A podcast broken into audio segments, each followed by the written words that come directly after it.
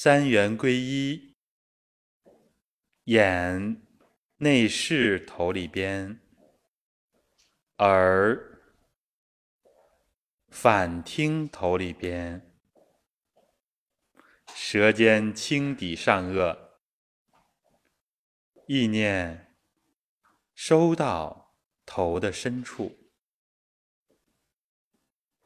通过收视反听。把我们的精神进一步的内守，头里边空空荡荡的，空松圆融，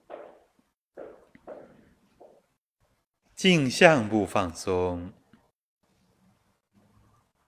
两肩、两上肢放松。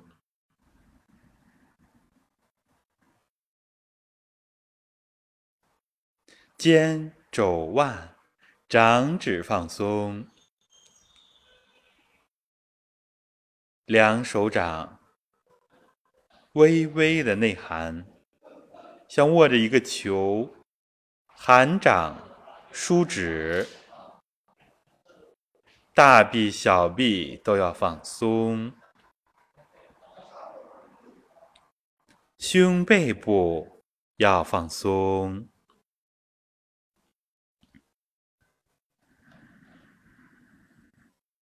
腰腹部放松，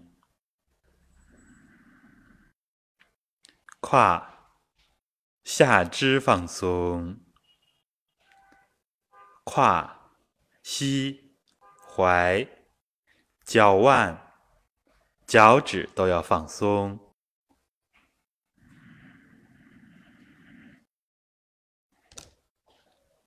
全身放松。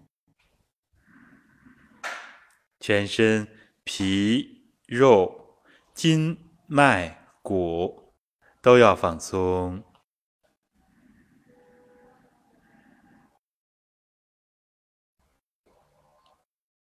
我们一起来组场，组起一个祛病、健身、开智的场。一想，蓝天虚空，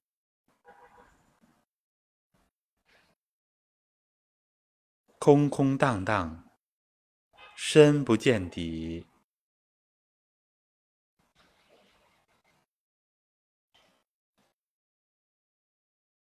把空蓝往回收，收到我们这个场中。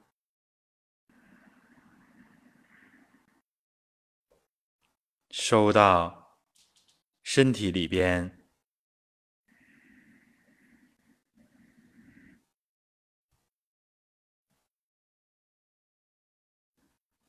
再一次一想，蓝天虚空，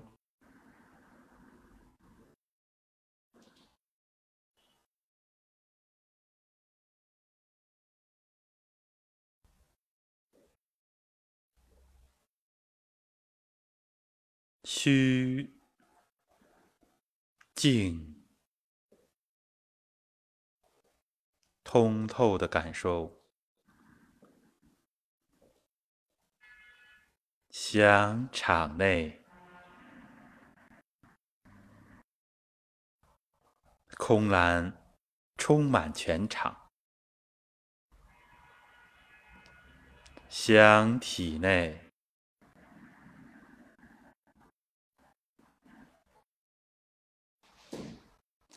感受自己跟蓝天融为一体，初步的人天混化，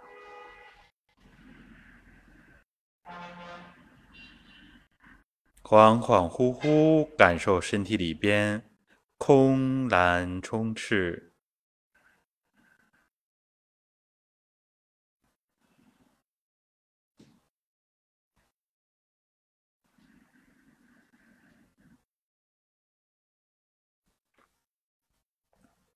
好，我们大家可以自己摆站桩的姿势，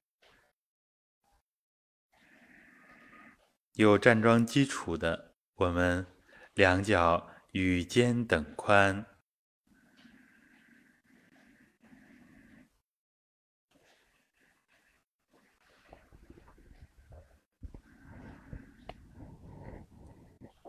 我们一边站桩，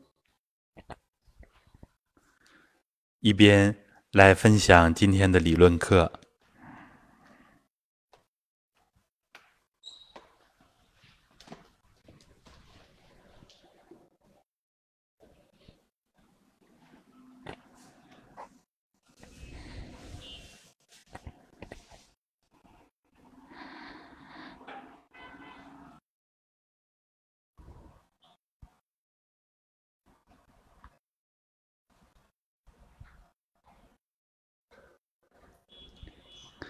我们可以站三心并站桩，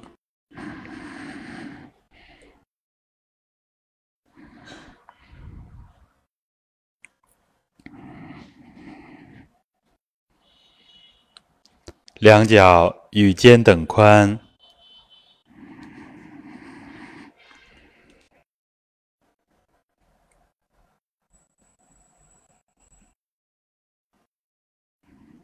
微成。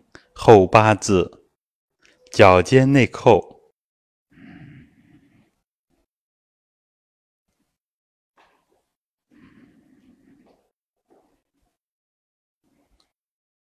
胯向后坐，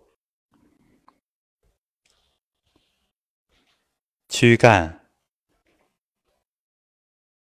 要垂直于地面，零百会。垂为履，整条脊柱像一串珠子一样，空空松松，非常松活。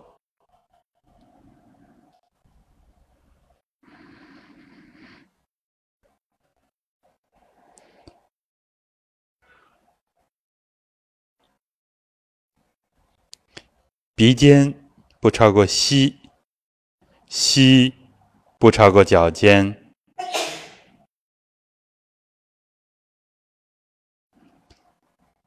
尾闾下垂，垂到地面，百会上领，领到蓝天虚空里边去了，这样自己透天彻地。头顶上蓝天，穿过蓝天，穿到太空里边去了。要有这样的境界，尾履往下一垂，好像带着两脚踩入地下，踩到地球另一侧的蓝天，也踩到虚空里边去了。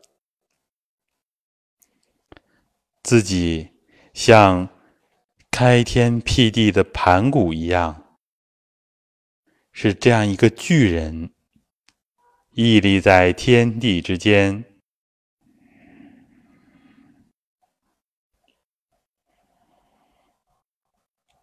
从小我的束缚当中解脱出来，卸下我们内心的包袱。放下自我的偏执，感受一种大我的境界。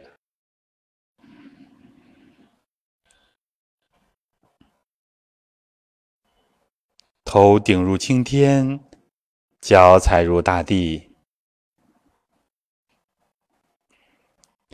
广收天地之混元。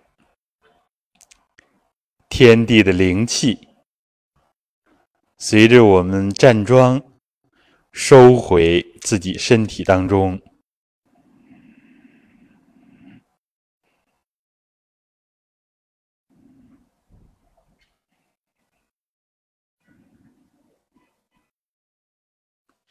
保持站桩的姿势。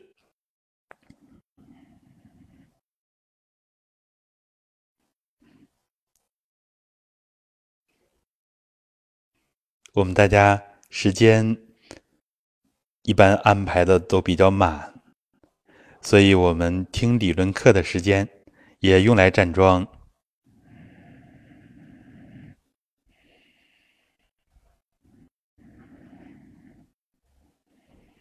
三心并合，归丹田。顶心向下，归丹田。想到蓝天虚空，想到肚脐的深处，脚心向上，归丹田。想到地下的虚空，直接想丹田，手心向内归丹田。想到身体周围四面八方，无限远处，向回收。收归丹田，三心并合，归丹田，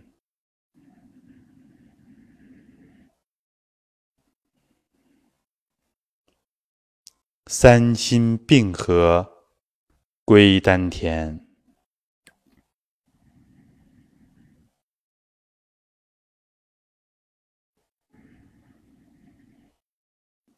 安静，放松，感受丹田元气逐渐蓄积的状态，丹田气越来越充足。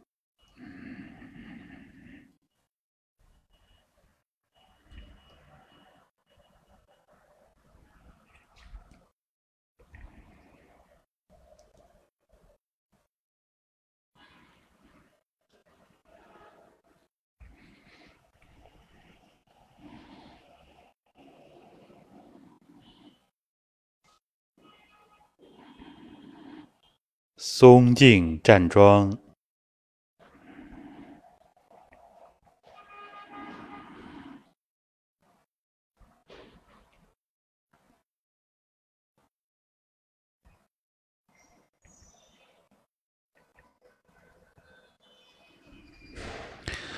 我们今天主要跟大家分享人的混元气。上一周的直播，我们分享了三层物质理论，这里边有很多实修实证的内容，这是我们整个传统文化的核心，也是传统文化的基础。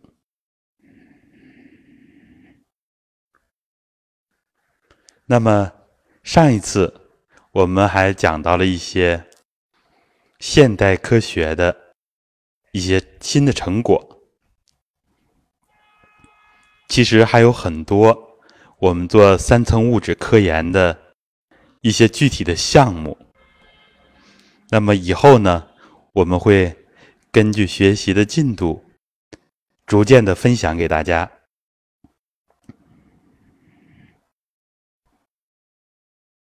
这些资料呢，现在呃初步的整理了一些，我们也在进一步的学习当中。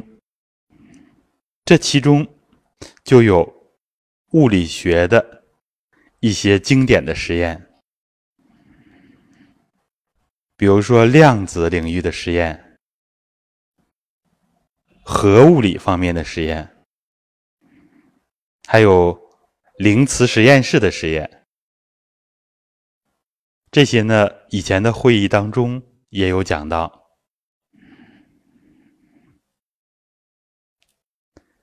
目前还有在教育领域啊，在开智这方面的应用，农业领域啊，我们本地也在搞的一些实验。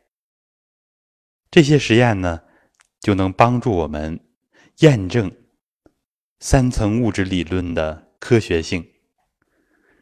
我们古人提出来的太极、元气，以至于更基本的道和无极，第三层面的物质，需要我们通过努力啊，走上现代科学的舞台。啊，这是有非常巨大历史意义的一件事儿。那么，关于三层物质理论，我们大家初步有一个概念就可以了。其实就是让拓展我们的思维，拓展我们的参照系。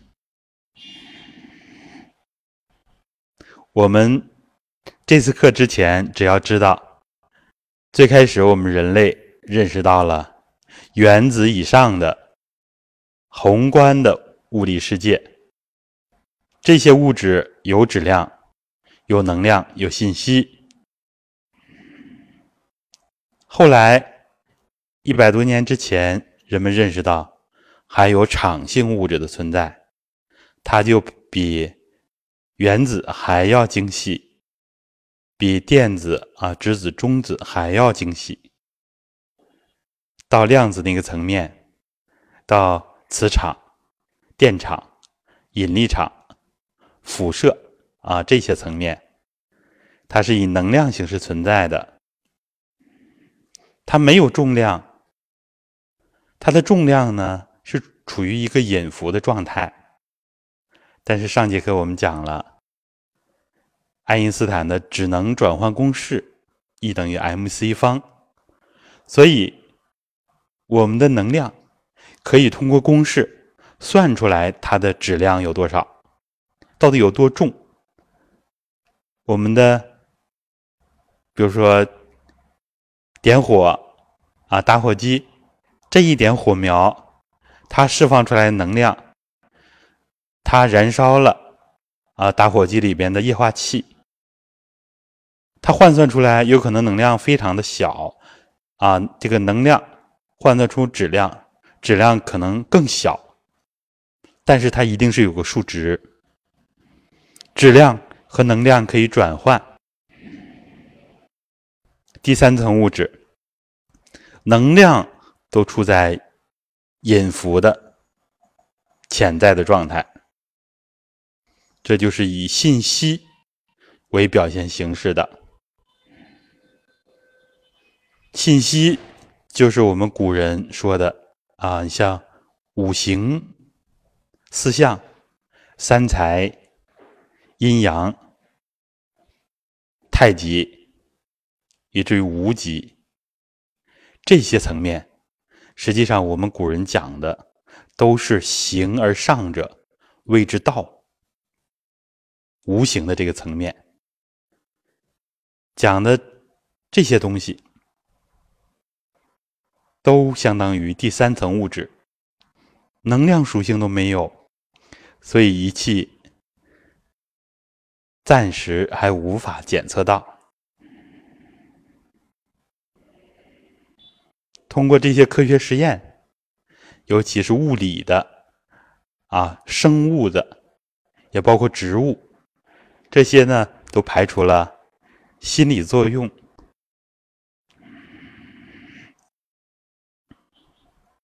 然后呢？今天我们分享三层物质理论最重要的一个地方，就是我们人的混元气。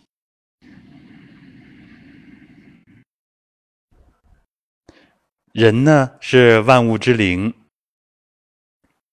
混元气从最开始的道啊，道生一，一生二，二生三，三生万物，万物。啊，发展到极致，发展到了人，而人的意识又是第三层物质，所以我们简单的想，都是第三层物质，所以我们人的意识一动，自己的气就跟着动，大自然界的气也会受自己的影响。这个规律，我们练功的人符合，不练功的普通人也符合。普通人呢，多数是反着用的。大家睁开眼睛就向外看，关注点全在身体外面，所以自己的元气从身体的深层向外发散。具体做事儿，所以我们做的事情越多，工作越多啊，做的家务越多，我们操心的事情越多，就越消耗自己，自己也感觉到越累。所以说，人的本能要求我们坐下来、躺下来休息，这是被动的在养元气。只有困了、累了，才知道养我们的元气。实际上，这个时候元气已经要消耗很多了。那么，我们练功之后就不能这样，等渴了才去挖井。把井挖出来了，可能已经啊渴得很厉害了，所以我们每天都要未雨绸缪，多点时间闭目养神，多点时间站桩，把气主动的往身体里边养。所以我们从该开始目视前方。虽然是向外看，但实际上已经通过目光让自己专注下来。这个时候，体内、体外的气，它就会变得更加的有序，不像平时那样特别杂乱无章的。所以，我们初步的学了三层物质理论，我们大家有这样一个概念就可以了。因为要把具体的混元整体理论都分享的话啊，有很多的内容，我们不但是枯燥，而且呢，有些东西我们听几遍都很难理解啊，像混元论，像整体论，这里边很多很多传统文化的内容。还有很多现代科学的内容，所以我们就直接给大家啊一些结论性的东西。世界上的万物都是由最初始的混元气组成的，所以我们的人也是由混元气组成的。那么我们这个肉体这个形体，实际上是第一层物质。它也是由第三层物质凝聚，聚成第二层物质的能量，再凝聚，聚成第一层物质的质量，就是我们人的形。而我们以前只知道关注这个形，长大了之后啊，学了一些物理学、生物的知识，我们知道人体里边有物理化学变化。知道了，我们人体有能量。现在我们又知道，比能量更精细的还有混元气。混元气呢，就在实体物的当中最多，实体物的周围也有弥散的存在。一般来说呢，这个物体体积越大，密度越大。它中心的混元气越多，外边的混元气场也就越浓，范围也就越大。所以，我们现代人强调的地气，实际上是地球的场。地球这么大，对于我们人类来说，而且它的质量也很大。质量体积大呢，所以地球的混元气，它就啊辐射的很远。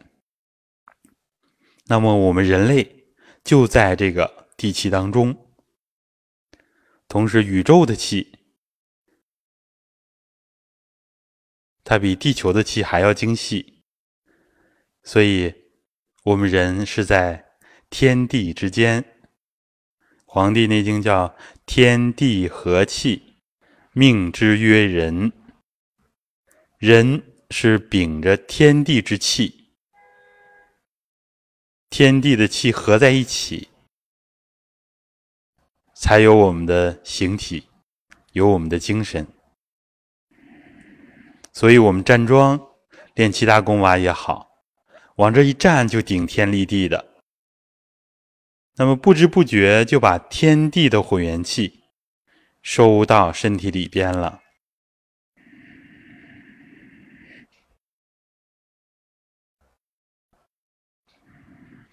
就是我们要有这样一个概念，不只是皮肤以下是我们自己，身体里边是我们练功的最核心的内容，要把气练到我们皮下啊，练到皮肉筋脉骨，练到五脏里边去，还要有这个意识，我们身体周围。每个人都有一个场，有一个气圈儿，而我们太极拳，我们经常讲两手抱球啊，打拳就是要内气外气一起练的，尤其要练身体周围这个气圈儿。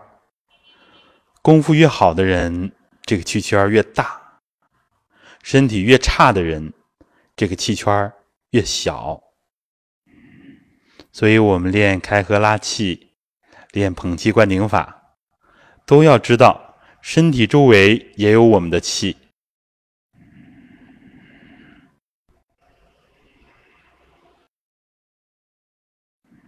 这样呢，我们对自己的认识就更深了一步。有的人呢，一练功之后，感觉到自己非常的高大。啊，以前的传统文化也叫法身，实际上就是体察到了人体周围的这一圈气。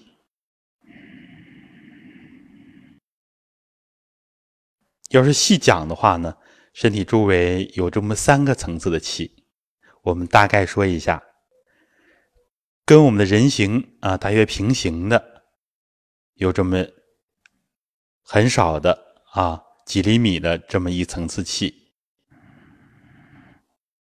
这个是第一个层面，它的浓度是最大的。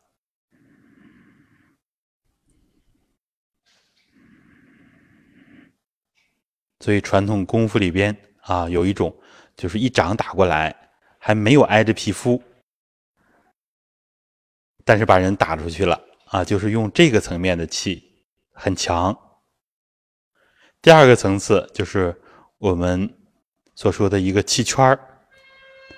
这个气圈呢，可大可小，啊，开始练功的人呢，可能离我们的身体很近，大约像一个气球，我们可以这样来学习它，啊，也不要把它太有形、太着相。第三个层面，就是我们人秉着天地之气，所以整个天地、宇宙。都是我们身体的一部分。有人说：“我自己哪有那么大呀？”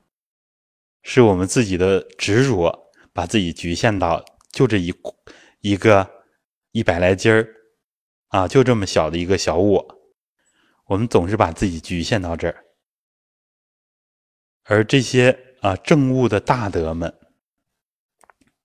比如说我们非常推荐的啊，像。呃，六祖他在《坛经》里边讲，心量广大，犹如虚空。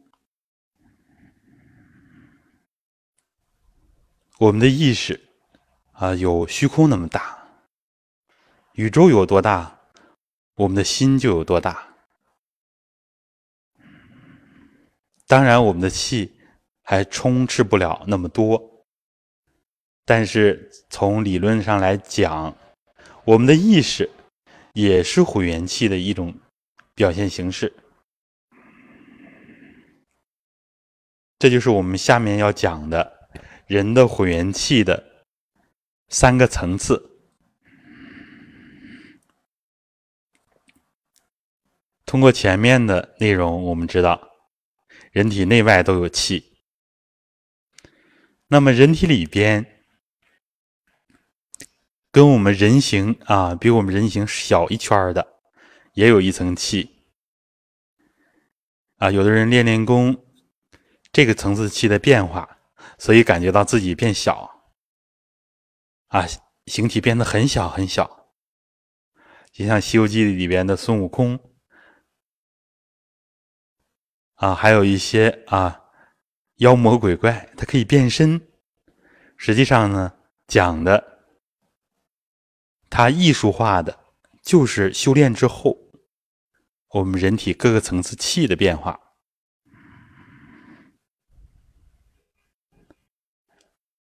那么混元气的主体的分布啊，大约是这样。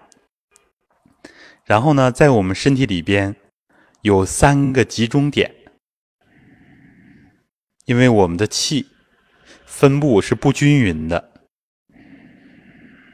有的地方气多，有的地方气少，普通人都是这样。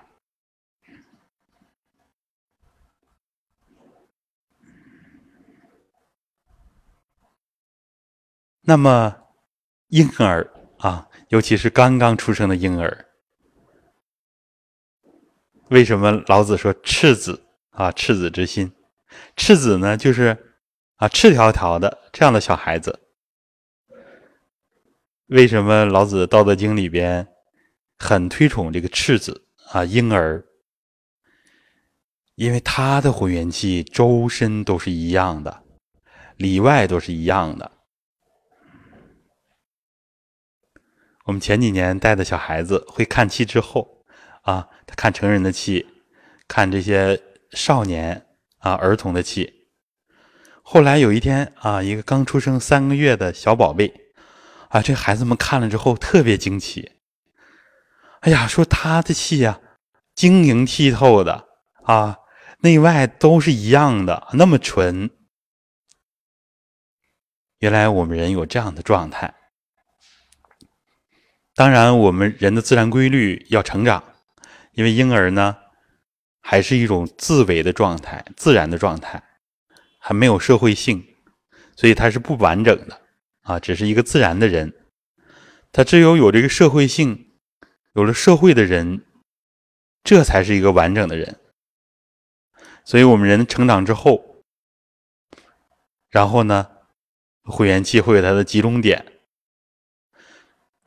但是有修为的人啊，最后。所说的练成纯阳之体，啊，像吕祖，他实际上就把大自然的啊灵阳之气收回来了，然后其实早就已经达到了周身无处不丹田，他已经分不出来丹田了，全身的气都非常足，而且最后一步要把大自然的啊初始混元气和自身的火元气完全的结合起来。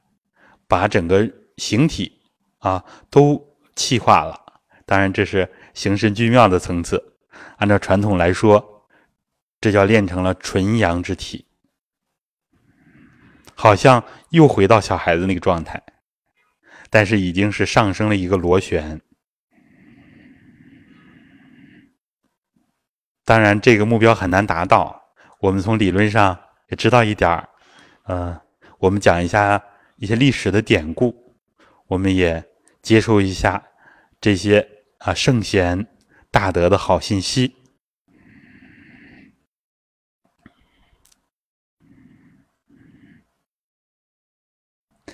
像刚刚我们提到的大德啊，六祖慧能，他是另外啊一个表现形式，神和气都合到形上去了。所以成了金刚不坏之身啊，千年的肉身都不会损坏。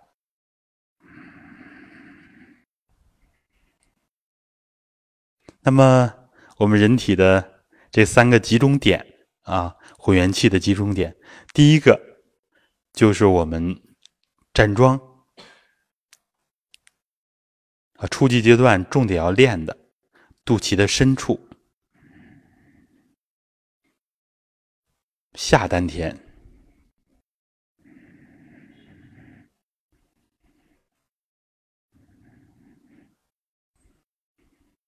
那么下丹田呢？以前我们学的时候都比较粗啊，知道肚脐的深处，具体在哪儿？后来老师把这个讲出来了啊。传统里边一般都讲命门，实际上这是命门外窍。真正的下田呢，在命门内窍，就是命门穴的。里边两肾之间，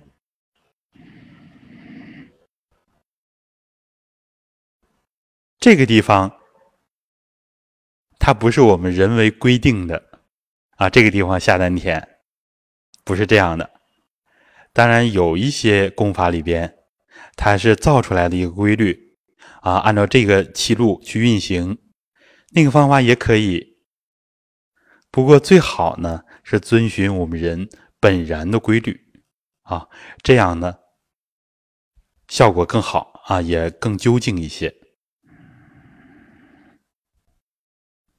这个地方是我们的先天元气场。首先呢，它是两肾之间，肾里边藏着元阴、元阳，化生元气。其实，它最主要的气场就是命门内窍，两肾之间。道家叫混元神势，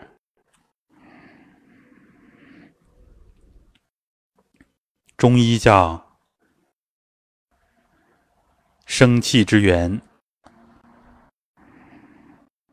叫做肾间动气。这是我们生命力的源泉啊！很多中医呢，把它叫做命门火，我们的生命力的体现。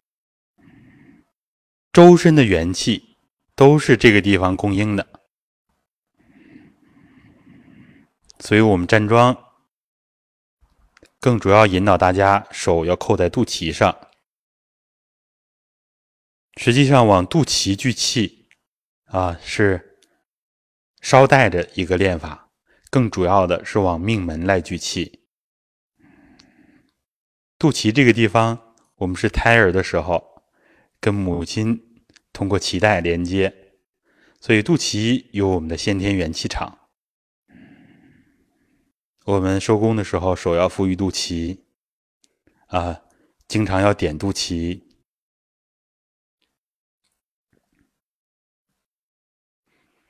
肚脐也可以是玄关窍，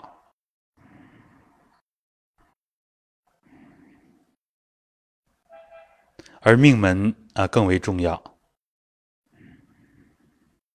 因为我们在胎儿时期呢，我们的生殖系统啊，男性、女性的生殖系统，其实最开始的时候都在两肾之间这个地方，然后随着这个胚胎的生长发育，才慢慢的往下降，降到现在的位置。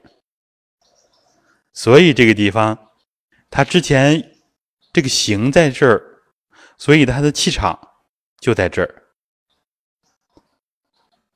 下降到现在的位置，啊，所以一直到会阴啊，前后二阴这样都连着这个先天元气场。所以我们要提示大家，尾闾下垂的时候，会阴上提，其实也要啊微微的提肛，啊忍大小便啊这样的感觉，就是让我们把这个先天元气场给它固住，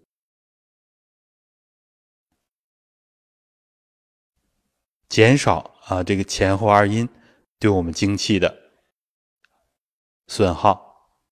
所以呢，我们要经常提着。一提提到命门，呃，经常遇到呢，啊，有工友就是担心跑气的问题啊。其实我们其他穴位很难很难出现跑气的现象，除非我们主动往外放气，比如说劳宫，我们在发气的时候要主动想把丹田气通过劳宫发出去，主动想可以把气调出体外。如果正常的练功，其他的穴位都要开放，所以呢，身体的气出去，外面气进来，出去一点儿，然后进来更多，所以我们练功元气越来越足。而唯一能出现跑气的啊，其实就是前后二阴啊，化生精气，这样跑掉。所以道家注重炼精化气，武功注重松腰，都是要解决这个问题。所以我们轻轻的提着就可以了，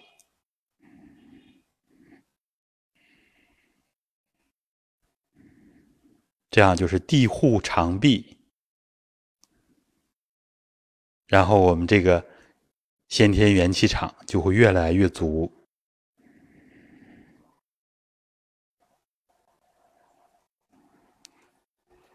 命门这地方重要，还有很多的因素。我们人的整个躯干、整个运动系统的核心就是我们的腰，所以腰椎这个地方集中了整个躯体的气。我们经常举这个例子：如果腰扭了，那么很多人，比如说扭的比较厉害啊，一动不敢动，动哪儿呢？腰都不舒服。当然呢，我没有这方面的经验啊，因为小时候呢就练功啊，十六岁，所以我们练功之后啊，骨弱筋柔啊，这样呢就是很少会出现扭伤啊，啊这个脚腕、脚脖子扭了一下呀，扭伤啊等挫伤啊，呃这种情况很少出现，尤其是我们练了形神桩之后，这就是因为筋骨啊柔和。扭一下没有关系，本身它就很松活，但是腰这个地方非常要命，而我们现代人啊，腰间盘突出的非常常见，主要的我们以前的课也分享了，命门内窍的气不足，所以不把这个地方气补足，用什么疗法、手术啊等等，都解决不了根本。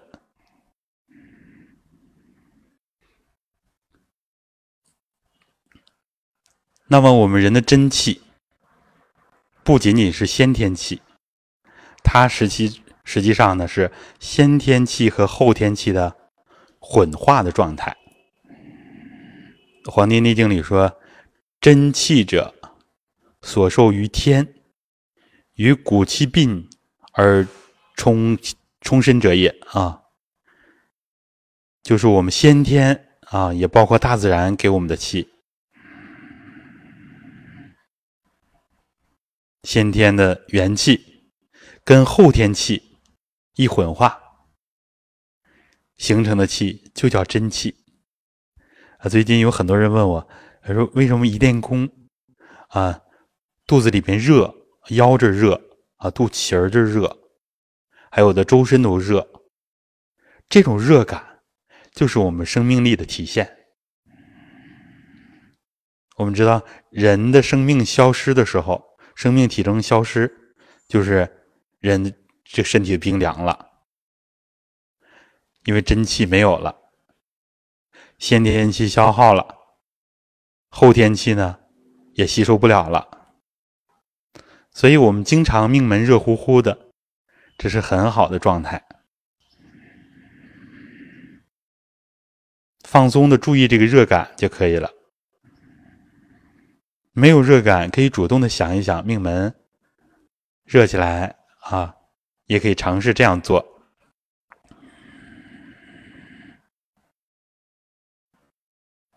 那么后天气是什么？就是我们中医说的水谷之气，水谷精微，或者叫水谷荣养之气。吃的食物、喝的水，根据现代科学的知识，消化吸收，口腔是最初步的啊，用唾液，然后食道，然后胃，胃也是初步的消化吸收，最主要的在小肠。我们看小肠正对着我们的命门内窍。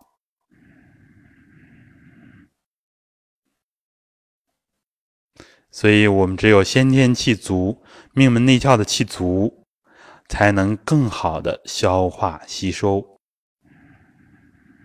所以，现代人常见的消化不良、腹泻、便秘啊等等这些，找根源，十有八九啊都是命门的气弱，过度的消瘦。过度的肥胖，都是消化吸收、代谢啊这些途径有问题，根源都在命门内窍。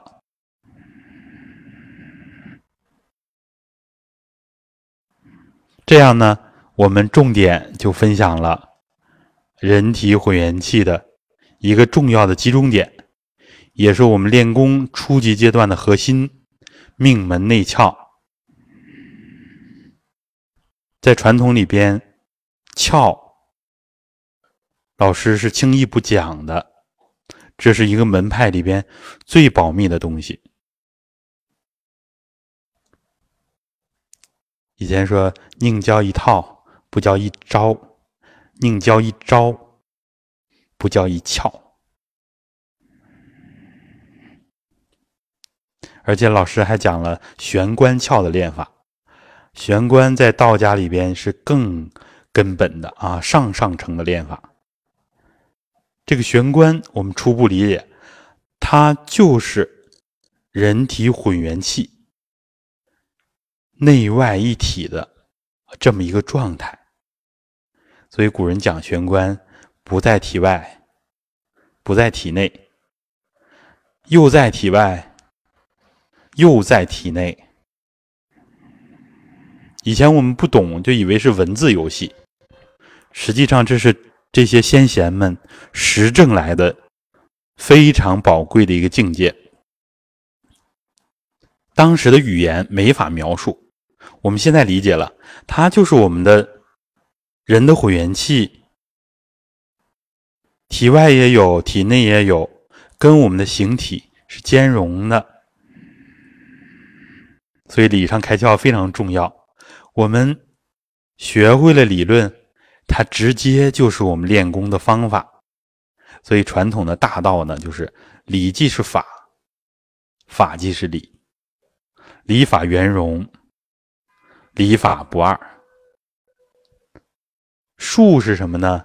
术就是告诉你一个方法啊，站桩在这站着，这么摆那么摆，这是术啊，就是具体的。方法叫术，道是什么呢？要有根本的道理。我们讲清楚了什么是命门内窍，躯体混元气的集中点；什么是玄关，我们的躯体气不止在身体里边，我们的混元气还在身体周围，甚至于遍布于天地之间。所以，打开命门内窍。就是练这个混元整体，我们要把命门的气气量练到一个量级，气的指度提升到一个层次，这才有可能打开这个玄关窍。打开玄关窍，相当于道家的结小丹，人的寿命会很长很长，这个已经很难做到了。当然，现在我们气场越来越强啊，越来越多的人有条件或者已经打开了命门内窍。躯体气啊，简单的来说，就是我们每一个局部、每一个组织器官，甚至每一个细胞，它自己新陈代谢所用到的这个气。躯体气呢，就手的气，它只管手；心脏的气，它只管心，只管自己的新陈代谢。所以躯体气全身都有。有的人以为一讲藏真气啊，五脏的气，那么我们开始练这些，都练躯体气，对五脏的病有作用吗？所以我们在理论上明白，五脏也有躯体气。心脏管它跳动的，管它新陈代谢的，这些都是躯体气。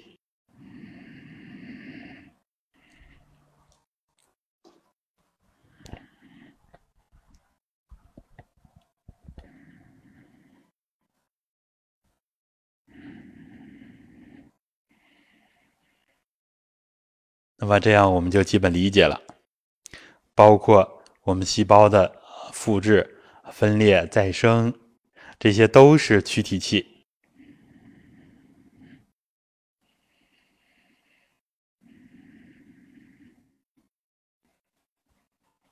松静站桩，所以我们站桩往命门内窍去气，躯体气的集中点在命门内窍，连着周身。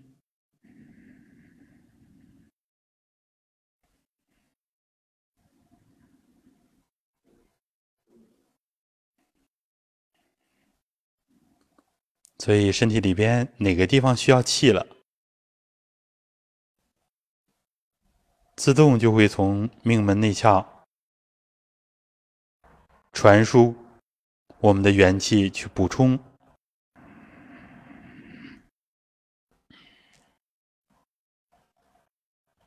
所以上周的公益课啊，我跟他们讲到，我们的命门内窍相当于银行。平时多往里存钱，多练功，多站桩，多开合，多揉腹。像我们中国人的生活方式，啊，多往银行里存钱。当然，现在年轻人有他们的方式，他们呢花钱呢，有可能用透支卡，啊，也可能月光族。当然，这很形象，就像现在年轻人身体也出现这个现象。比如说，中午我们跟同事讨论的这个飞蚊症，实际上这就是老年病。以前呢，六七十岁的老人玻璃体老化了，出现了浑浊；但是现在二三十岁甚至十几岁的啊年轻人、孩子们都出现玻璃体老化，这就是很严重的一个问题，透支元气。所以我们知道这些道理了，没事呢，多往银行存钱，也就是多往命门内窍来练气。当身体需要的时候，它自动就出来了。为什么我们坚持练功的人，真正好好练功之后，很少感冒？那么我们摩络的气本身就很足。当我们遇到寒风、遇到寒冷的时候，丹田气自动就过来转化成热量，所以有很多人练功之后呢，寒暑不侵。当然，根据我们功夫的层次不一样啊，能在一定程度上做到。所以我们命门的气越足，免疫力越强。如果练功之后呢，还经常感冒，那说明肺气呀。摩络之气呀，命门内窍的气啊，还没有走起来，还需要努力。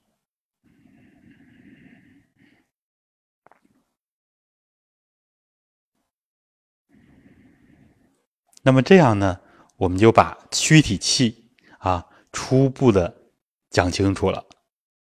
如果再深入一点呢，就是我们有的人会琢磨，为什么叫形气神？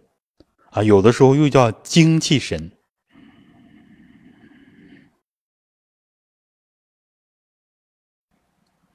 精气神啊，有广义之精和狭义之精。刚刚我们讲了人的生殖之精啊，就在我们的生殖系统，也在我们的命门内窍，在两肾里边，所以传统叫肾精。如果频繁的啊丢失到肾精，那么人的啊体力一定会下降，啊人也会早衰。所以现在呢，呃有很多人纵欲啊。结果呢，就是衰老的很快。这个是狭义的精。我们懂得这些道理之后呢，就要爱惜精气。尤其冬天的时候，我们以前的课也讲到，要呃固精啊，要冬藏，减少消耗。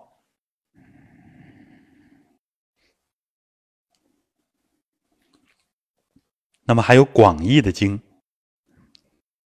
就是我们每个细胞里都有的。为什么我们人啊，从一个受精卵，从一个细胞能发展到这么大啊，这么庞大一个复杂的系统啊，整个一个人啊，一百多斤，就是因为它有全息的气，还有这个 DNA。遗传密码子，遗传工程，所以我们传统里讲这个精啊，广义的，它是形之精，我们可以理解为包含每一个细胞的遗传工程，这样我们就更好理解了。我们从一个生殖细胞来，然后。变化成这么复杂的一个形体，所以这样我们更能理解了为什么命门跟周顺的气这么大的关系，DNA 都是一致的。所以当 DNA 出现问题的时候，比如说出现一些变异啊，像肿瘤啊等等其他很多的呃跟 DNA 的变异有关系的疾病。我们更要加强命门内窍，多往里蓄气，气的质量越高，我们人体有这个修复机制。本身我们细胞分裂、复制啊再生的时候，它会有个验证的机制，这个细胞是不是合格的啊？我们前几年的啊诺贝尔奖啊就有相关的研究，发现呢环境啊。主要是内环境可以影响细胞的分裂，有的时候如果这个影响是负面的，就会产生一些不完善的细胞，就会出现癌变啊等等。当我们元气足的时候，这个啊分裂啊再生，然后包括它的校验这个机制就会很完善，所以相关的问题就会得到解决。这也是我们啊练功能够治病的一个原因啊，它的一个基底。所以形和精，我们这么理解一下。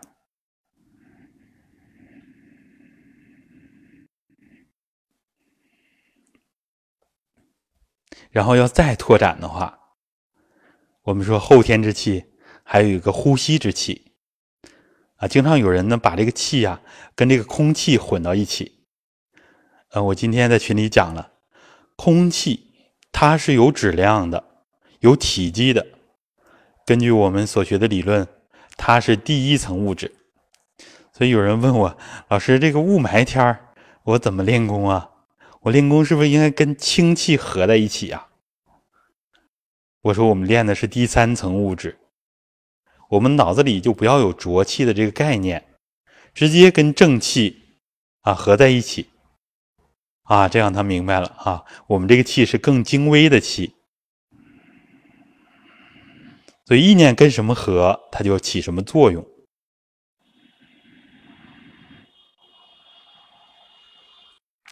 呼吸之气是后天之气，那么它怎么跟命门结合起来呢？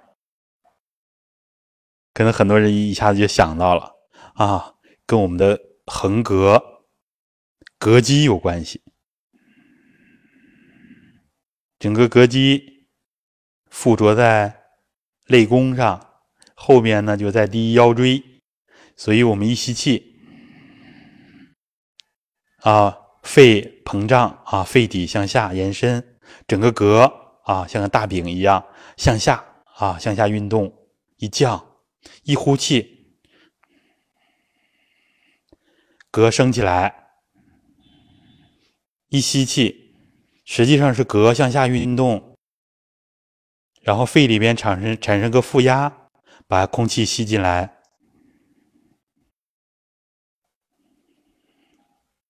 所以说，真正懂啊美声唱法，真正懂唱歌的人都知道，一吸气要吸到丹田，其实就是吸到命门。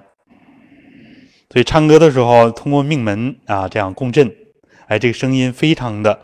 啊，圆润饱满，动听，这个气也会很长。这样，我们一呼吸，一吸气，就把后天气跟先天气合在一起了。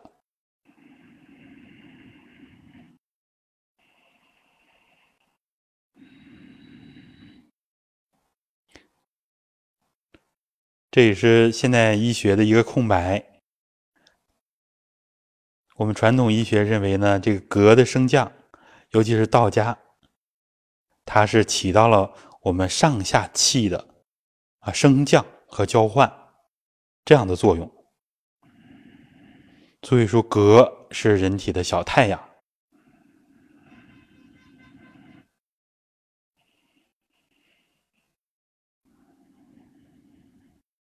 那么关于躯体气啊，我们讲了很多，讲到了膈，我们就讲人体的第二个集中点，就是我们藏真气的集中点。我们就从膈开始讲，膈的一升一降，实际上把肾气升起来，把心肺的气降下来。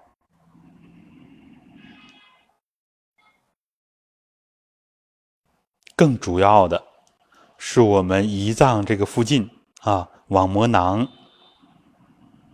这个地方，它是五脏的中心，所以五脏的脏真之气，天然的就集中到这儿了，跟我们的膈肌一升一降也有直接关系。所以说，混元窍这个位置啊，膈在这儿一升一降。那么，什么是藏真之气？传统中医呢，对气的叫法很多，分得很细。经络、脏腑啊，营气、胃气，这些气呢？它更多的是讲局部的功能，比如说营气，相当于我们吸收的水谷精微之气；精细的流行在我们的经脉当中，经络啊和我们的血管里边，跟血液并行的营养之气，这叫营气。那么运行比较快的啊，彪悍的气，不能入于脉。它是什么呢？起着保卫我们的作用，这就叫卫气。实际上，我们看，这都符合我们躯体气的这个标准。所以呢，我们从更宏观的层面，就分为三个层次：躯体气、藏真气，还有我们一元体，就是我们神意的气。那么藏真气，我们刚刚说了。五脏，它这个形啊，每个细胞的呃繁殖，它都是躯体气，所以我们不练藏真气的相关内容呢，也能够把周身包括五脏的呃功能都强化啊，疾病疗愈。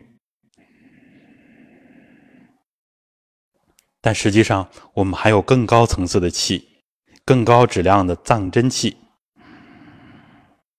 就是呢，五脏它不只管自己，它还有一个像老子所说的“无中生有”这个功能。什么是无中生有呢？其实就是我们五脏内分泌的这个功能。每一个脏都有相关的内分泌啊，都要分泌激素。这个激素量很少，但是它对我们的生命运动至关重要。最重要的是我们的肾上腺素，所以人急救的时候啊，要用肾上腺素。而且只要注射了啊，就不能马上停。一停的话，以前出现过这样的事故啊，有的新手医生不懂，有可能一停啊，这个人马上就不行了，因为肾上腺素呢对人的影响很大，所以急救的时候要用它。可见我们古人说肾是我们人的根本，非常重要。可能一般懂生理、懂医学的人会觉得，那肾就是我们人代谢的地方。啊，把这个尿素啊、这胺类的物质啊代谢出去，啊，就起到一个净化血液的作用啊，把人体的杂质排出去。他认为跟这个先天之本有什么关系呢？但是结合肾上腺素，我们就知道了啊，古人讲的很可能是跟激素有直接的关系，它是一种混元的状态。所以说，要是换一个肾或者缺少一个肾的人啊，一般身体都偏弱。这种情况怎么办呢？多往命门内窍去补气。我们两个肾都没问题，自己要珍惜，更要往命门内窍多补气。气越足，元气越足，身体越好。所以很多很多人的这个肾呢，弱到一定程度。啊，连过滤都做不到了，就要透析。啊，透析的人其实身体已经弱到一个很低很低的水平了。所以，我们身体好的人呢，要多爱惜自己的肾，多往命门内窍补气。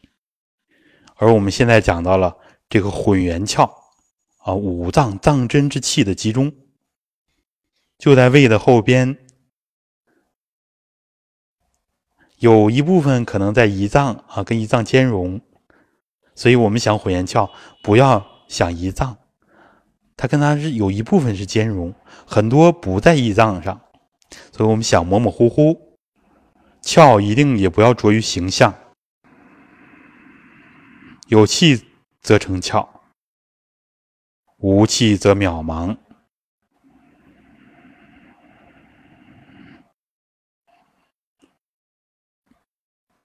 那么藏真之气，它通过激素啊影响周身，而且跟我们的情绪直接相关。肝、心、脾、肺、肾对应着怒、喜、思、忧、恐，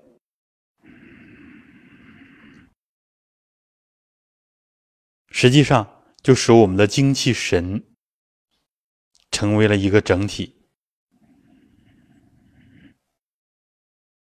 使我们的气跟我们的神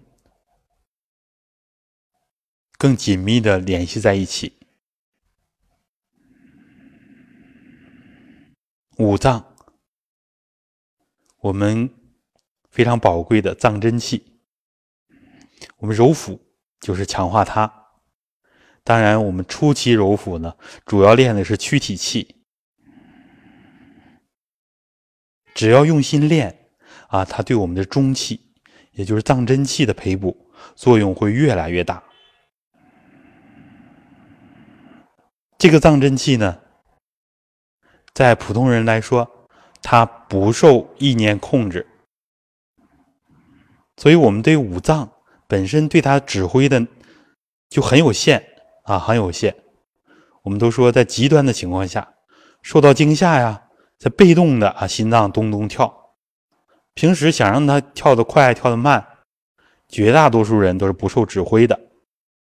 啊，特殊的职业像运动员，在做预备的准备的时候啊，马上枪要响了，他的心脏开始咚咚咚跳起来了，一种职业的习惯，条件反射。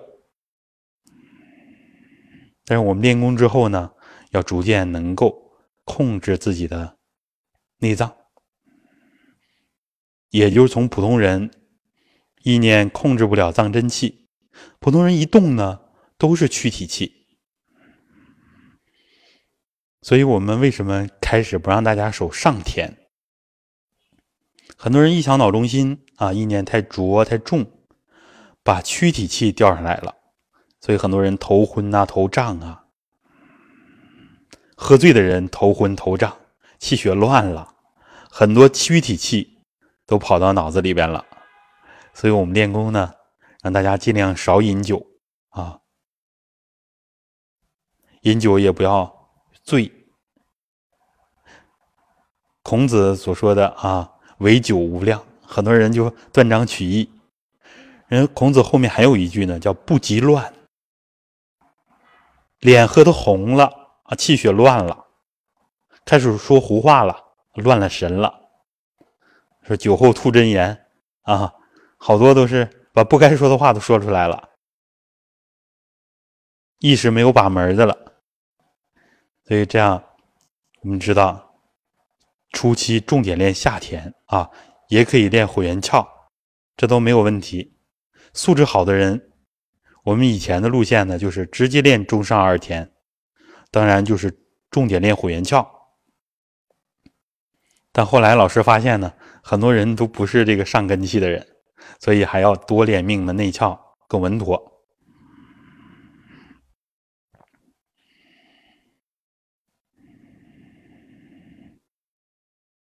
藏真气啊，我们有专门的练法，有有一个专辑呢，叫呃五脏养生功法。实际上呢，里边就是把第三部功五元桩啊发音那个部分，老师的讲课我放到了里边。五脏，普通人通过意识很难控制，我们练功之后呢，逐渐的能够调动我们的藏真气，那自己的功夫层面。啊，就长了一大截。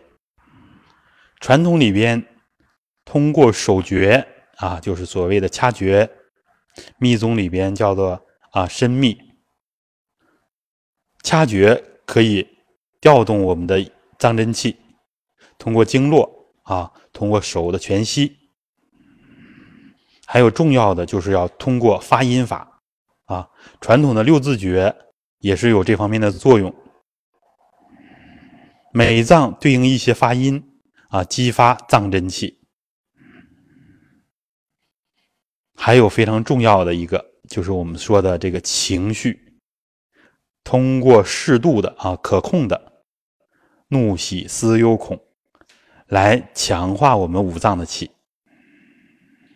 平时呢，我们都是啊一笑啊大笑啊，这这是过度的情绪啊，一怒啊就是。啊，很大的怒气。实际上，我们用的，比如说怒是微微的怒，让这肝气生发起来，哎，见好就收。这样本身肝是指生发气的，结果普通人呢，我们很多人呢所说的俗人就是这样，让这肝火腾，这火冒三千丈啊，叫无名业火三千丈，然后我加了一句：“一怒烧毁功德林。”因为你这个生气生的过了，所以破坏了五脏的平衡，也会影响到我们意识里边。肝脏呢，肝魂也直接连到我们的意识里边。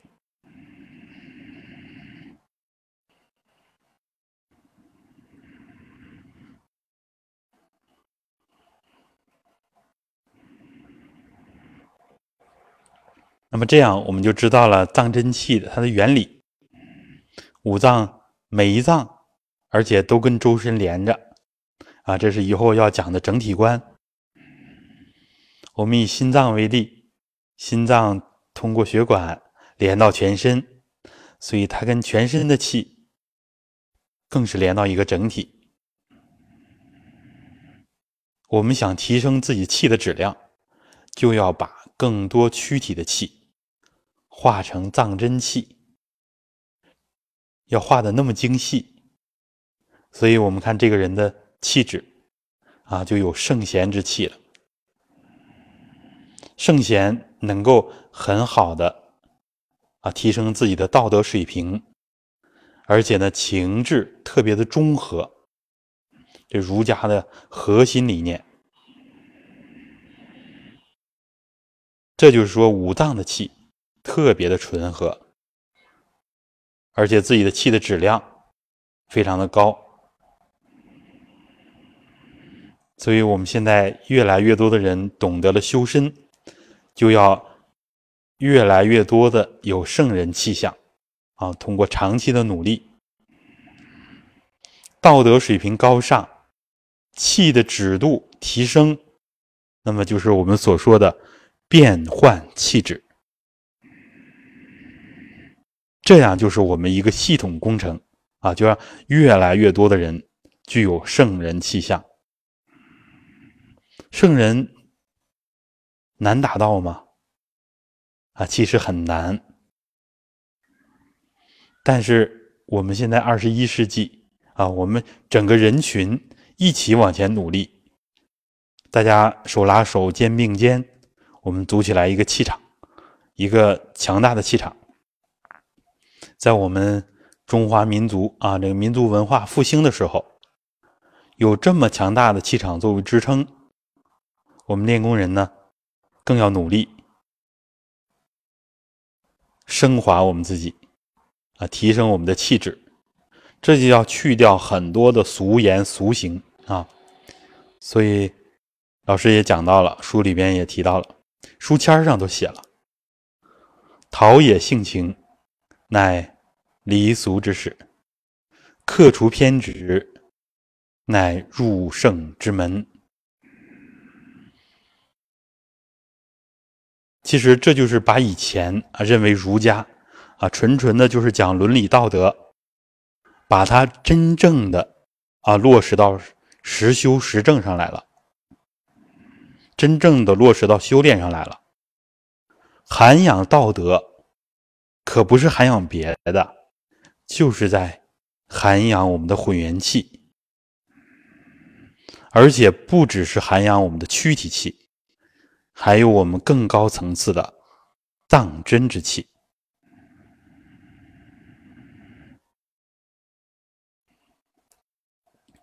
通过这些修炼啊，像我们最低层次的要祛病，然后是健身，然后就要开发我们的智慧，开发我们的潜能，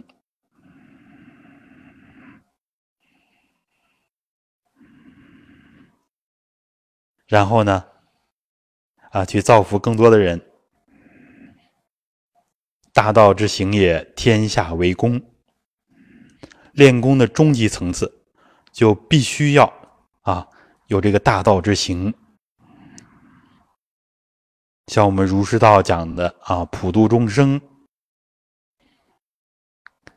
那道家还讲三千功行圆满啊，必须要帮助更多的人啊，利益众生。自己才能有更大的提升，所以我们开始就跟虚空合，这是从理和法来做的啊，把心量扩大。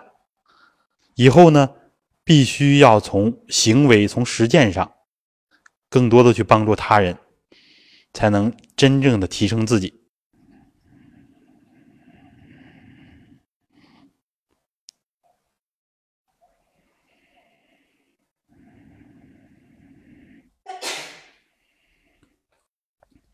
好，这里边呢，我们就把中下二田啊，其实讲清楚了。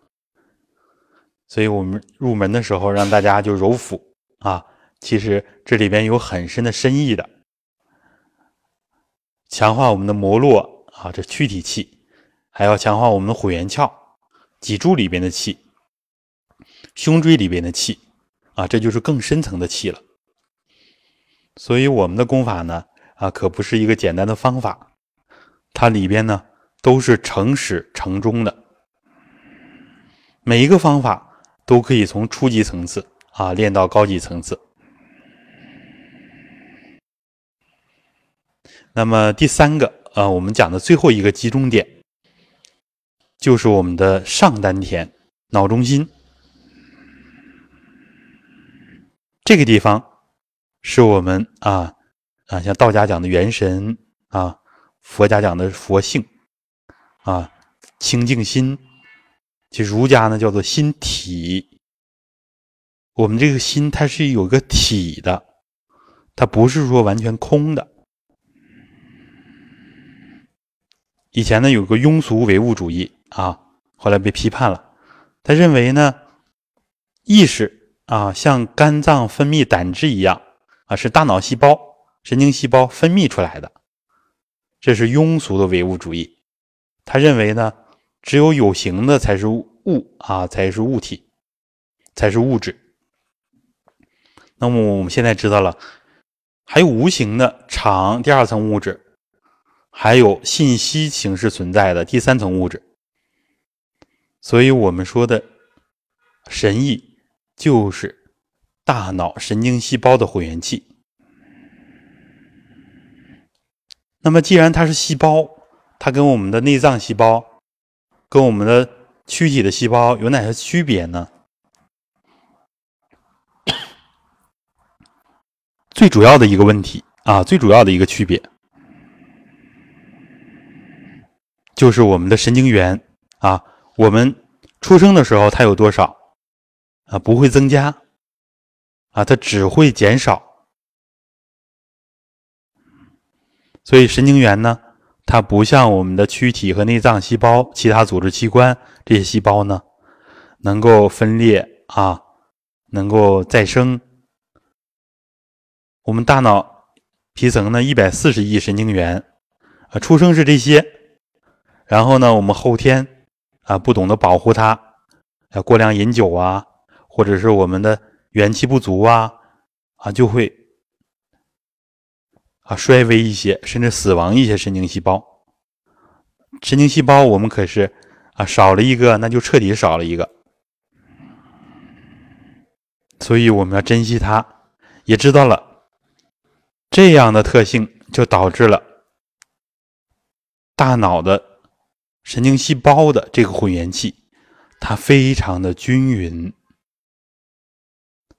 不像躯体系和脏真气那样啊，分布这儿多点儿那儿少点儿我们是以脑中心为中心啊，大约是第三脑室这个地方，是我们一元体啊，我们称神意啊，把它一个现代科学的名字叫做一元体。它是以脑中心为中心，腹部全身。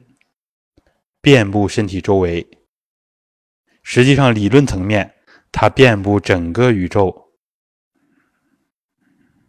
为什么母子之间、亲人之间心连心啊？尤其是双胞胎之间有感应啊？很多人都有这样的感应，就是因为我们的意识可不只是在腔子里边，遍布整个宇宙的。所以以前这个很多大德啊，今天要来什么客人，他知道啊，客人走到哪儿了，他知道，因为他的心体是非常清净的。那么我们的传统里精气神这个神啊，我们说的一元体，就是啊，在我们脑中心，由于大脑神经细胞的特殊，它呢非常的均匀。像镜子一样，能够反映外界事物，而且这个镜子呢，它不是一个面儿，它有无数个面儿。所以佛家里边呢，要转识成智啊，最后呢叫大圆镜智，能够照天照地啊，万事万物都能照出来。其实就是我们人这个心体的特性，我们叫一元体的特性。啊，大脑有这么多的神经元啊，大脑皮层就一百四十亿，整个大脑呢应该是一千多个亿啊神经细胞。每个神经细胞呢，啊，又有啊很多的树突，所以神经细胞之间彼此联系的非常紧密。每个神经细胞，我们说它里边有它的气，周围有它的气。那么这么多的神经细胞，它的气非常的致密，非常的均匀，就是我们的意识一元体。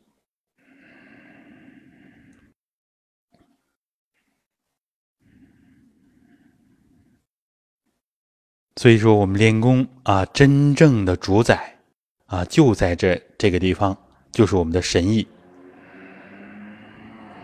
它能够接收信息，能够反映外界事物啊。所说的“物来则显，物去则空”，这就一元体，像镜子一样。但是我们普通人怎么样呢？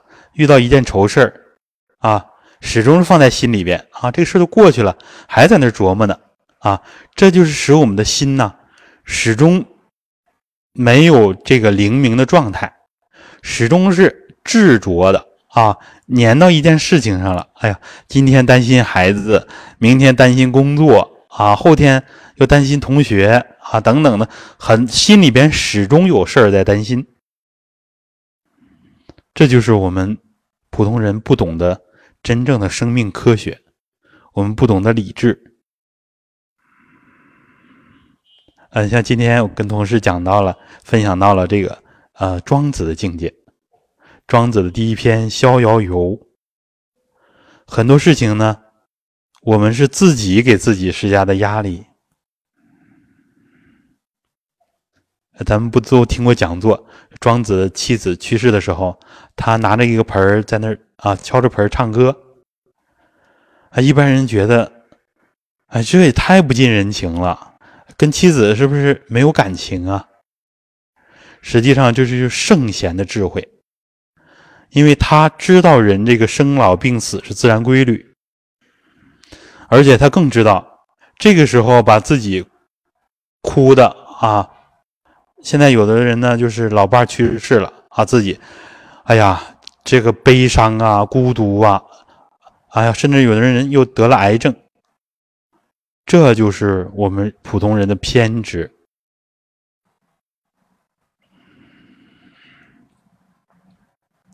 如果是啊，真正的呃爱对方，那么首先要保养好自己，不能因为亲人的离去，这样让自己有那么大的伤害。啊，所以说这就是圣贤给我们的智慧。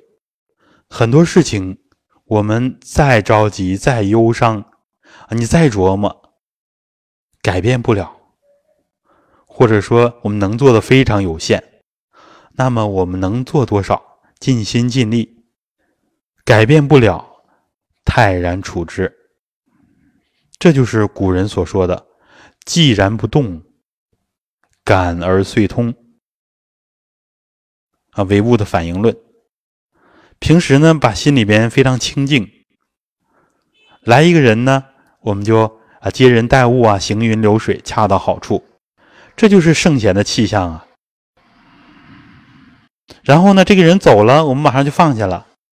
啊，心里边不要总搁着事儿，那样呢，心里边总是偏的啊，总是有一个兴奋灶在，总是有一个质点。只要脑子里边有一个兴奋灶在，我们神的这种灵明之性就被它占了啊，染污了。我们的气呢也会有质点，所以说长期的压力啊，就很容易导致生病。就是因为本来我们的气是均匀的，我们的气分布有它的特性，我们的神意啊是内外无别的。但是非有一个事儿纠结结着，把我们的一元体呢，本身比如说像一潭清水，非要往里扔进去一瓶墨汁，把它给染了。我们平时很多人都在做这样的傻事儿。本身是平静的湖面，平静的水能够倒映天空，但是我们非要往里边扔石头，让它出现波纹，出现涟漪。我们每天的很多念头都在这样破坏一元体的这种均匀之性，就使我们的神意不能很好的主宰自己。所以我们的生命力呀，啊，啊一天不如一天，每天都在消耗自己，啊，认为很多事很重要，这个事情重要，那个事情重要。我们知不知道，自己如果生命没了，什么重要呢？生命由什么组成的呢？精气神，谁是主宰呢？神意，我们的一元体是主宰。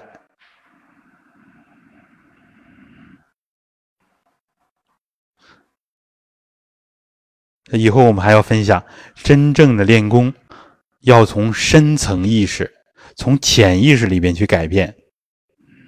现在我们做梦呢，都在纠结一些事情啊，有时候做噩梦啊，有的时候啊这样那样的梦。潜意识里边，我们都是四分五裂的。那么我们的藏真气、我们的躯体气。它完全受我们意识的影响，藏真气普通人用意念调动不了，但是有那么多负面的情绪呀，啊，忧愁、思虑、悲伤、恐惧，要快乐呢，有的人就叫啊疯狂的啊这样，呃，现在年轻一代可能受西方人的影响啊，疯狂的享乐，过度的情绪。都影响我们的藏真之气。五味啊，现在喜欢吃辣的人很多啊。呃，昨天看到啊，无意之间看到一个新闻标题，连那个牙膏都要有什么什么川渝味啊，都要有麻辣这个味道的了啊。太贪某一味，也伤我们五脏的平衡。所以说，现在尤其是年轻的一代一代，身体越来越差，多方面的原因，五味的失衡啊，过度的这种享乐啊，所以说现在反对这个享乐主义啊，非常的有必要。包括现在很多孩子们肥胖啊，其实，在西方的贵族，他们都能很好的管理自己的体重。只有那些平民百姓啊，像欧美呀啊，舔着个大肚子啊，不会管理自己，所以呢，我们就更多的庸俗之气。当然，我们的圣贤啊，我们的圣人气象啊，是要远远超过西方贵族的啊。像英国人的绅士，他有他虚伪的一面，而我们这个啊是。纯真至善的，由内至外的，啊，这是我们中国人的圣人，啊，中国人的圣贤文化。所以呢，结合今天人的啊混元气，我们其实讲了很多修养意识的内容。因为这样呢，我们呃落实起来呢更完整一些。实际上呢，我们。在网络上分享这三年多的课程啊，早就应该讲修养意识了，但是因为我考虑呢，没有这个混元气这课的基础，所以呢也没有急着跟大家分享。实际上，修养意识、涵养道德，是我们练功的根本。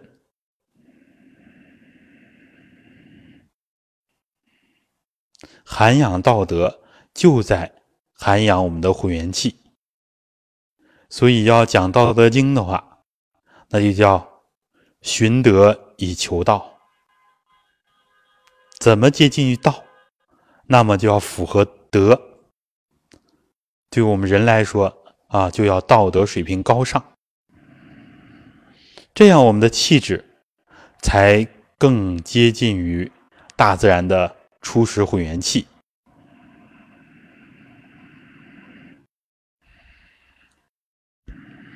好，我们这样啊一个半小时的课啊，不知道有多少站桩跟下来的。好，我们下面准备收工，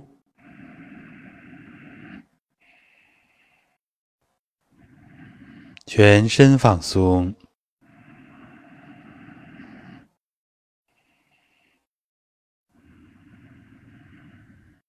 意住百会，百会上领，身体慢慢直起。两脚踩气并拢，两手敷于肚脐，揉腹收气，顺时针揉九次。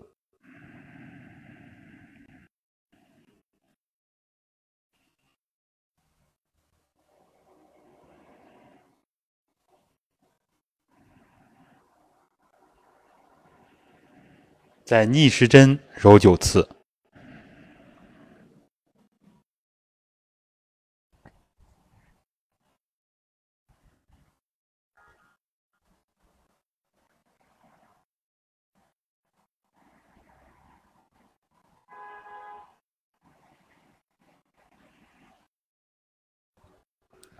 安静养气，把我们今天分享的内容收到。一元体里边，收到头脑的中心。头脑的中心是我们意识发任的地方。一元体这个词汇，这个术语，我们要越来越熟悉它。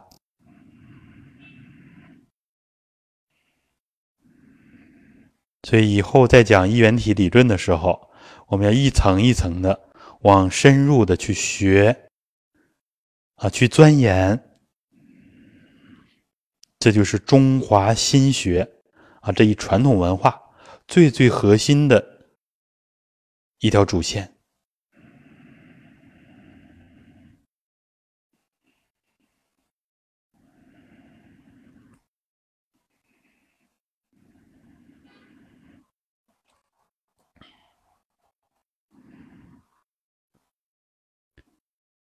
好，两手还原啊，大家可以稍稍做一下。呃，我们今天呢讲的内容比较多啊，看看我们大家有没有什么问题。咱们现场呢和直播间里，我们都可以啊交流一下。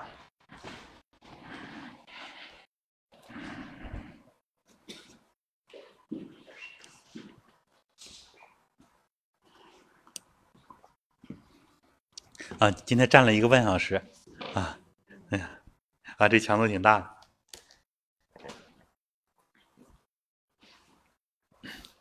啊，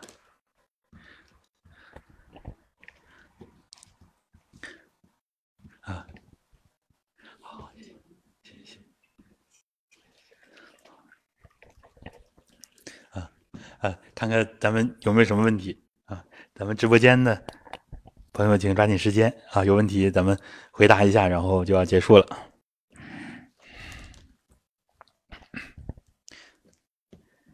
啊，其实咱们呃有些知识以前也接触过，然后今天就是稍稍整合一下。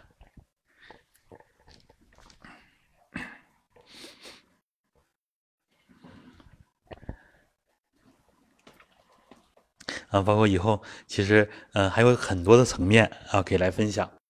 比如说咱们以前说的外混元、内混元、中混元啊，这都是对我们人体，呃，这个气啊，尤其是练功次第的啊一些分类的方法。其实像这个躯体气和脏真气呢，他们其实有的时候也不能完全分开，啊，不是截然不同的。呃，他们也会有一些交集啊，所以我们人是个整体嘛。啊，比如说我们那个躯体器啊，像我们细胞，我们学过生理啊，呃，细胞里边它也有激素啊，我们叫做酶。人体好像是有很多种酶是吧？得得有得几万种是吧？这个酶呢，就相当于这个细胞无中生有生出来的。从这一点看呢，它其实也接近于我们的脏真气。所以说，躯体气的脏真气，这样我们就知道了，它们之间互相转换呢，啊，有这样内在的基础。所以，我们人的精气神啊，传统呢最开始说精气神它是三种，但是怎么炼精化气、炼气化神啊，那就有一个矛盾在里边。你这个精气神三种东西怎么能是一个呢？怎么能互相转化呢？我们现在学了这个最新的混元整体理论，我们就知道了，啊，原来它都是混元气的不同表现形式。所以说，我们这个啊下丹田气足了啊，指度提升了，它可以化到五脏里面去，化到混元窍。混元窍的气再提升了，它能升到我们的啊神机窍、脑中心，去营养我们的一元体啊。最后一元体把全身的气都同化了。跟大自然的气的同化，那就是我们说的啊，练功的终极目标就是形神俱妙，那是明心见性以后的事情了。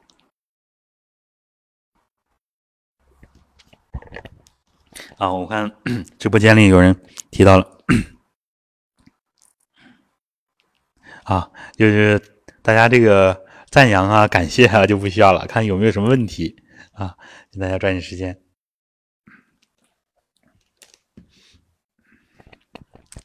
呃，这个咱们这个混元正气理论啊，现在上次讲了，实际上是叫三层物质理论啊，就是现在跟现代科学接轨的啊这样一个称谓。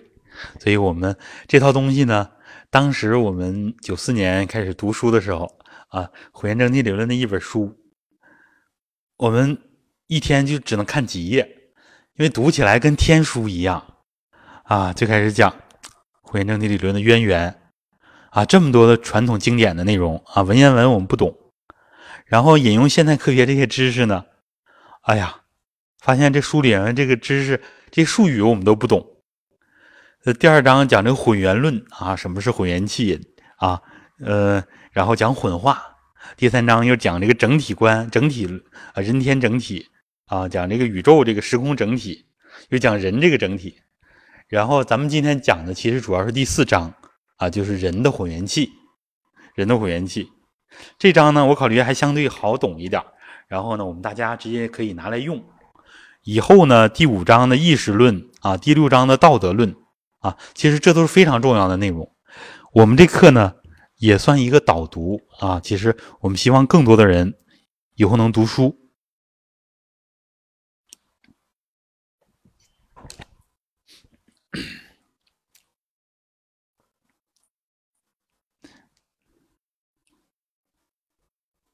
啊，有的人问说，这个唱歌是补气还是耗气？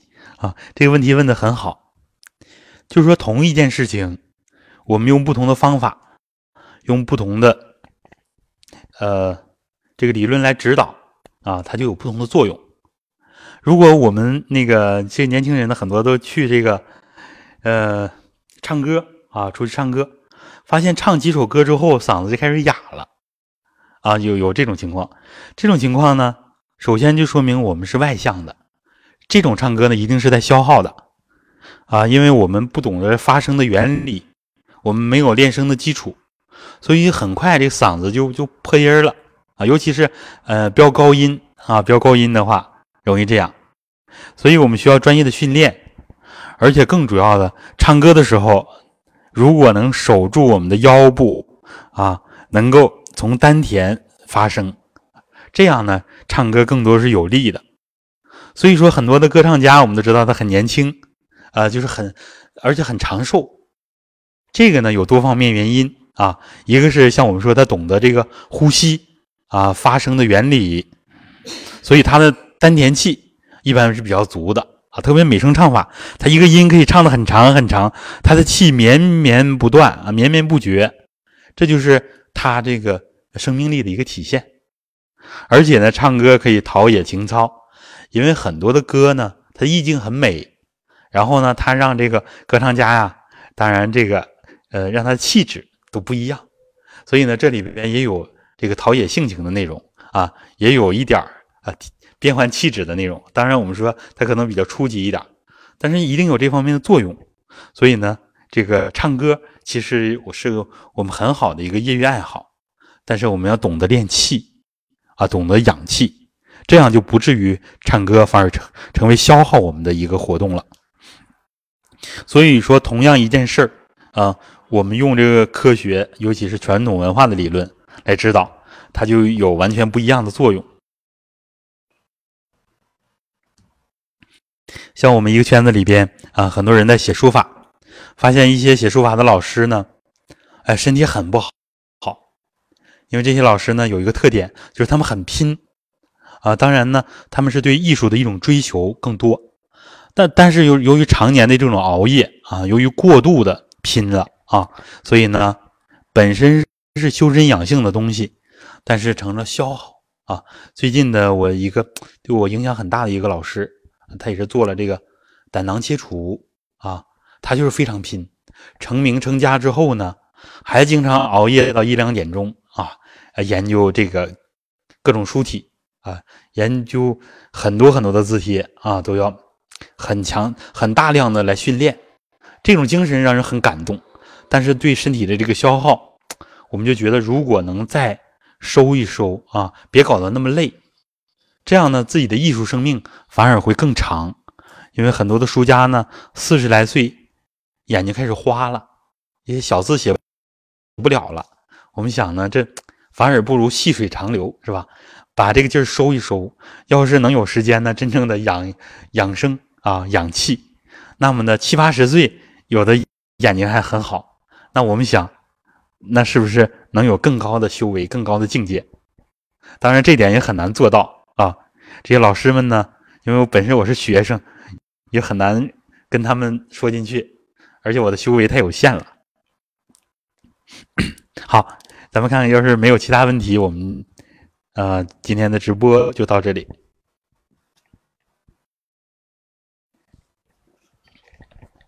好的，啊，也感谢现场啊和咱们直播间的这些朋友们，呃，我们今天的直播就到这里，啊，咱们下次再见。好咱们今天就到这儿，嗯，好。